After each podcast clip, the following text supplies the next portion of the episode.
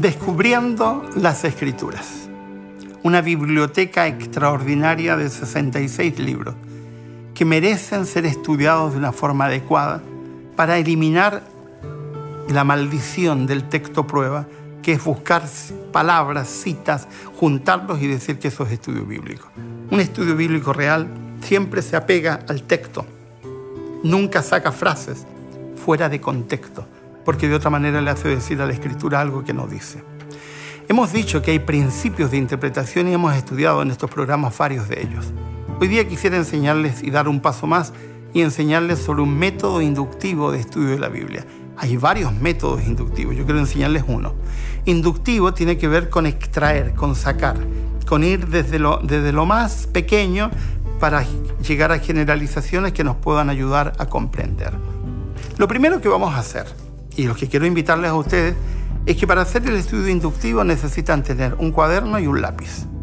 El estudio inductivo no se puede hacer simplemente pensando, cuaderno y lápiz. ¿Por qué es tan importante el cuaderno y lápiz? Porque uno al anotar va a razonar mejor, va a, recordar mejor algunas ideas y va a poder desarrollarlas.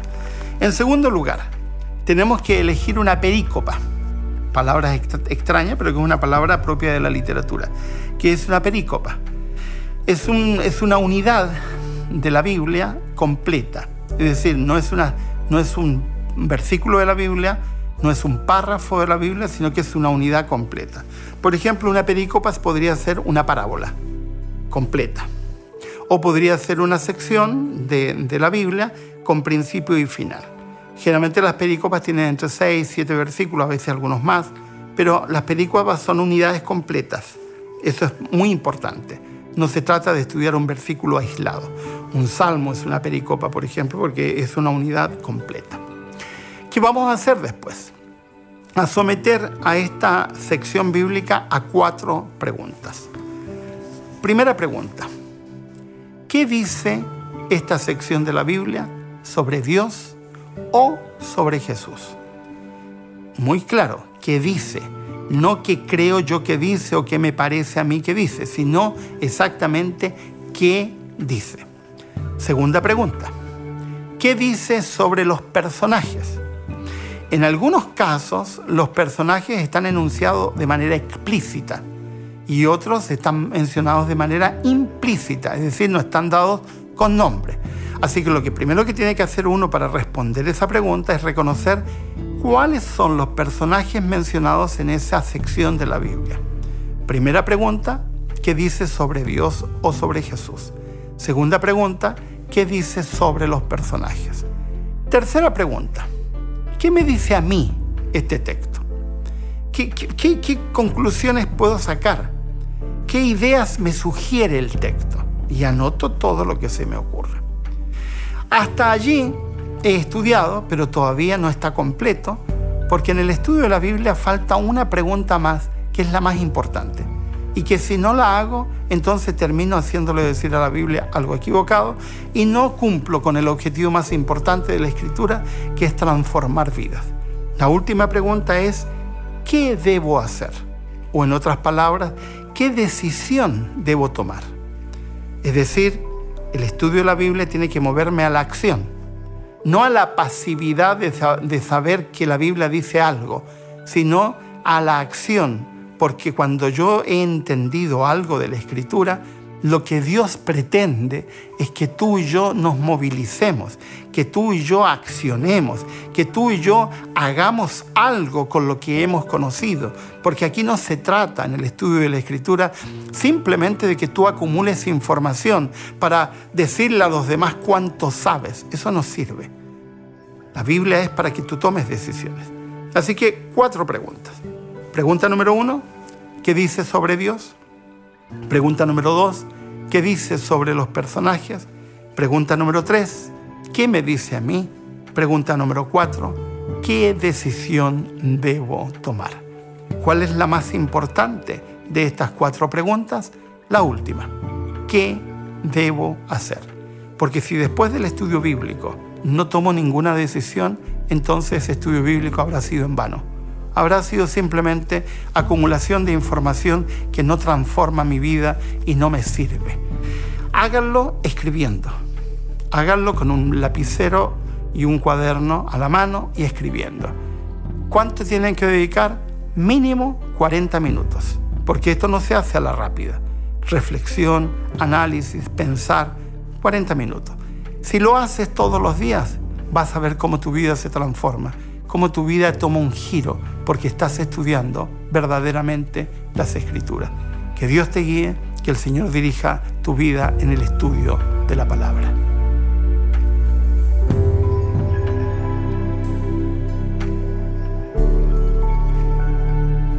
Descubriendo las escrituras. En este programa lo que pretendemos es acercarnos a esta maravillosa biblioteca de 66 libros para poder comprenderla correctamente. 66 libros, cada uno con temáticas diferentes, con estilos literarios distintos y con un acercamiento diferente. Cometemos un tremendo error cuando tomamos una frase de un libro, la juntamos con otra frase de otro libro y hacemos un compilado de textos y a eso le llamamos estudio bíblico. Eso no es estudio bíblico. Eso es un horror que finalmente distorsiona el sentido de la escritura.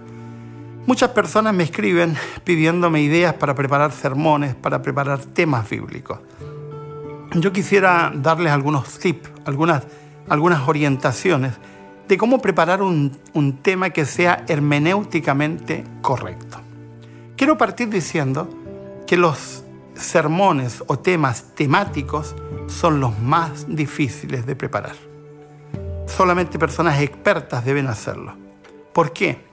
Porque si yo no conozco correctamente un tema que demanda meses en estudiarlo correctamente, lo más probable es que lo que terminaré haciendo es una compilación de textos fuera de contextos y dándole un sentido erróneo. Hacer sermones de un solo versículo también resulta extremadamente difícil porque hay que hacer exégesis, hay que ir al original, hay que estudiar el sentido de las palabras y eso también es un trabajo que demanda mucho tiempo.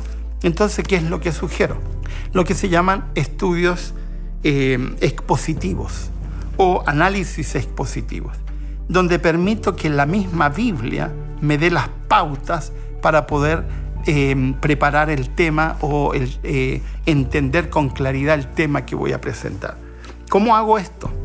Tengo que elegir una sección completa de la escritura. En algunos casos es fácil porque la misma sección ya está o separada, porque hay algunas Biblias donde vienen las secciones separadas, o porque está claramente la idea establecida en la sección. ¿Por qué es tan importante el estudio expositivo de la escritura o la presentación expositiva de la escritura, porque no corro el riesgo de saltar de un versículo a otro haciéndole decir a la Biblia lo que la Biblia no dice. Hay algunos predicadores que son expertos en marear a las personas y los llevan de un versículo a otro versículo y las personas ya en el quinto versículo se perdieron y, él va y avanza y avanza y cita textos y textos y textos y a eso le llama estudio bíblico cuando la mayor parte de eso es simplemente distorsión, utilización de frases aisladas, textos aislados de su contexto y termina confundiendo y no es un buen estudio de la Biblia. ¿Qué es lo que es un buen estudio? Un estudio expositivo. Toma una sección de la Biblia. Por ejemplo, el Salmo 23. Alguna vez probablemente han escuchado algunos sermones yo he preparado del Salmo 23. Yo he preparado 14 temas del Salmo 23, donde he analizado cada sección del Salmo 23. He buscado qué significa a la luz de la escritura determinadas expresiones del Salmo 23. He buscado cómo aplicar eso a mi experiencia personal. El Salmo 23 en la versión Reina Valera comienza diciendo, Jehová es mi pastor. Pero el original hebreo es al revés. El original hebreo dice, mi pastor es Jehová. Y el énfasis está puesto en esa experiencia personal. Mi pastor es Jehová. Eso te da para un tema. ¿Por qué el salmista comienza diciendo, mi pastor es Jehová? ¿Por qué lo personaliza de esa forma? Porque lo entiende como propio. Él sabe que Jehová es su pastor sabe que Jehová está para guiarlo, está para orientarlo, está para, para darle el alimento, para llevarlo al agua. Es, es Jehová su pastor. No estamos hablando en el Salmo 23 de una experiencia que le ocurrió a otra persona. Estamos hablando de una experiencia personal. Tú puedes tomar el Salmo 23 y circunscribirte exclusivamente al Salmo 23 sin salir del Salmo 23 y permitir que la misma orden de los textos te va dando las partes de los temas que vas a presentar. Uno puede tomar, por ejemplo, el Salmo 40, que vengo estudiando hace algunos meses para preparar temas para una semana de oración. Y el Salmo 40 presenta una frase que es extraordinaria. Él se inclinó hacia mí y escuchó mi clamor. Dios acicándose para poder estar a mi altura y escucharme. Qué extraordinario. Y es la clave de todo el Salmo. Y todo el Salmo tú le puedes dar una estructura a partir de allí. ¿Cómo se prepara un tema expositivo? Tomas una sección y permites que la sección, el orden de la sección, te dé el orden del tema. Que Dios te guíe para que los temas que presentes sean hermenéuticamente bíblicos.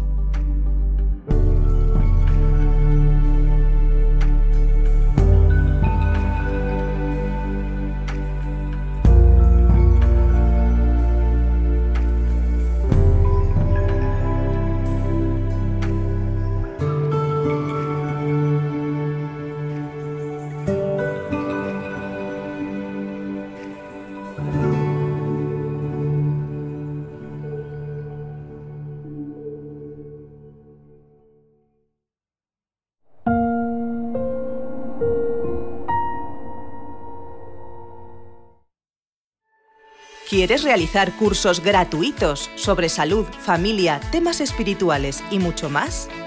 Entra ahora en quecurso.com y disfruta de cursos tan interesantes como La verdad en dos minutos, Salud y vida, Embarazados, Frente al dolor, A través del Apocalipsis o Valores de siempre, entre otros. Recuerda, quecurso.com.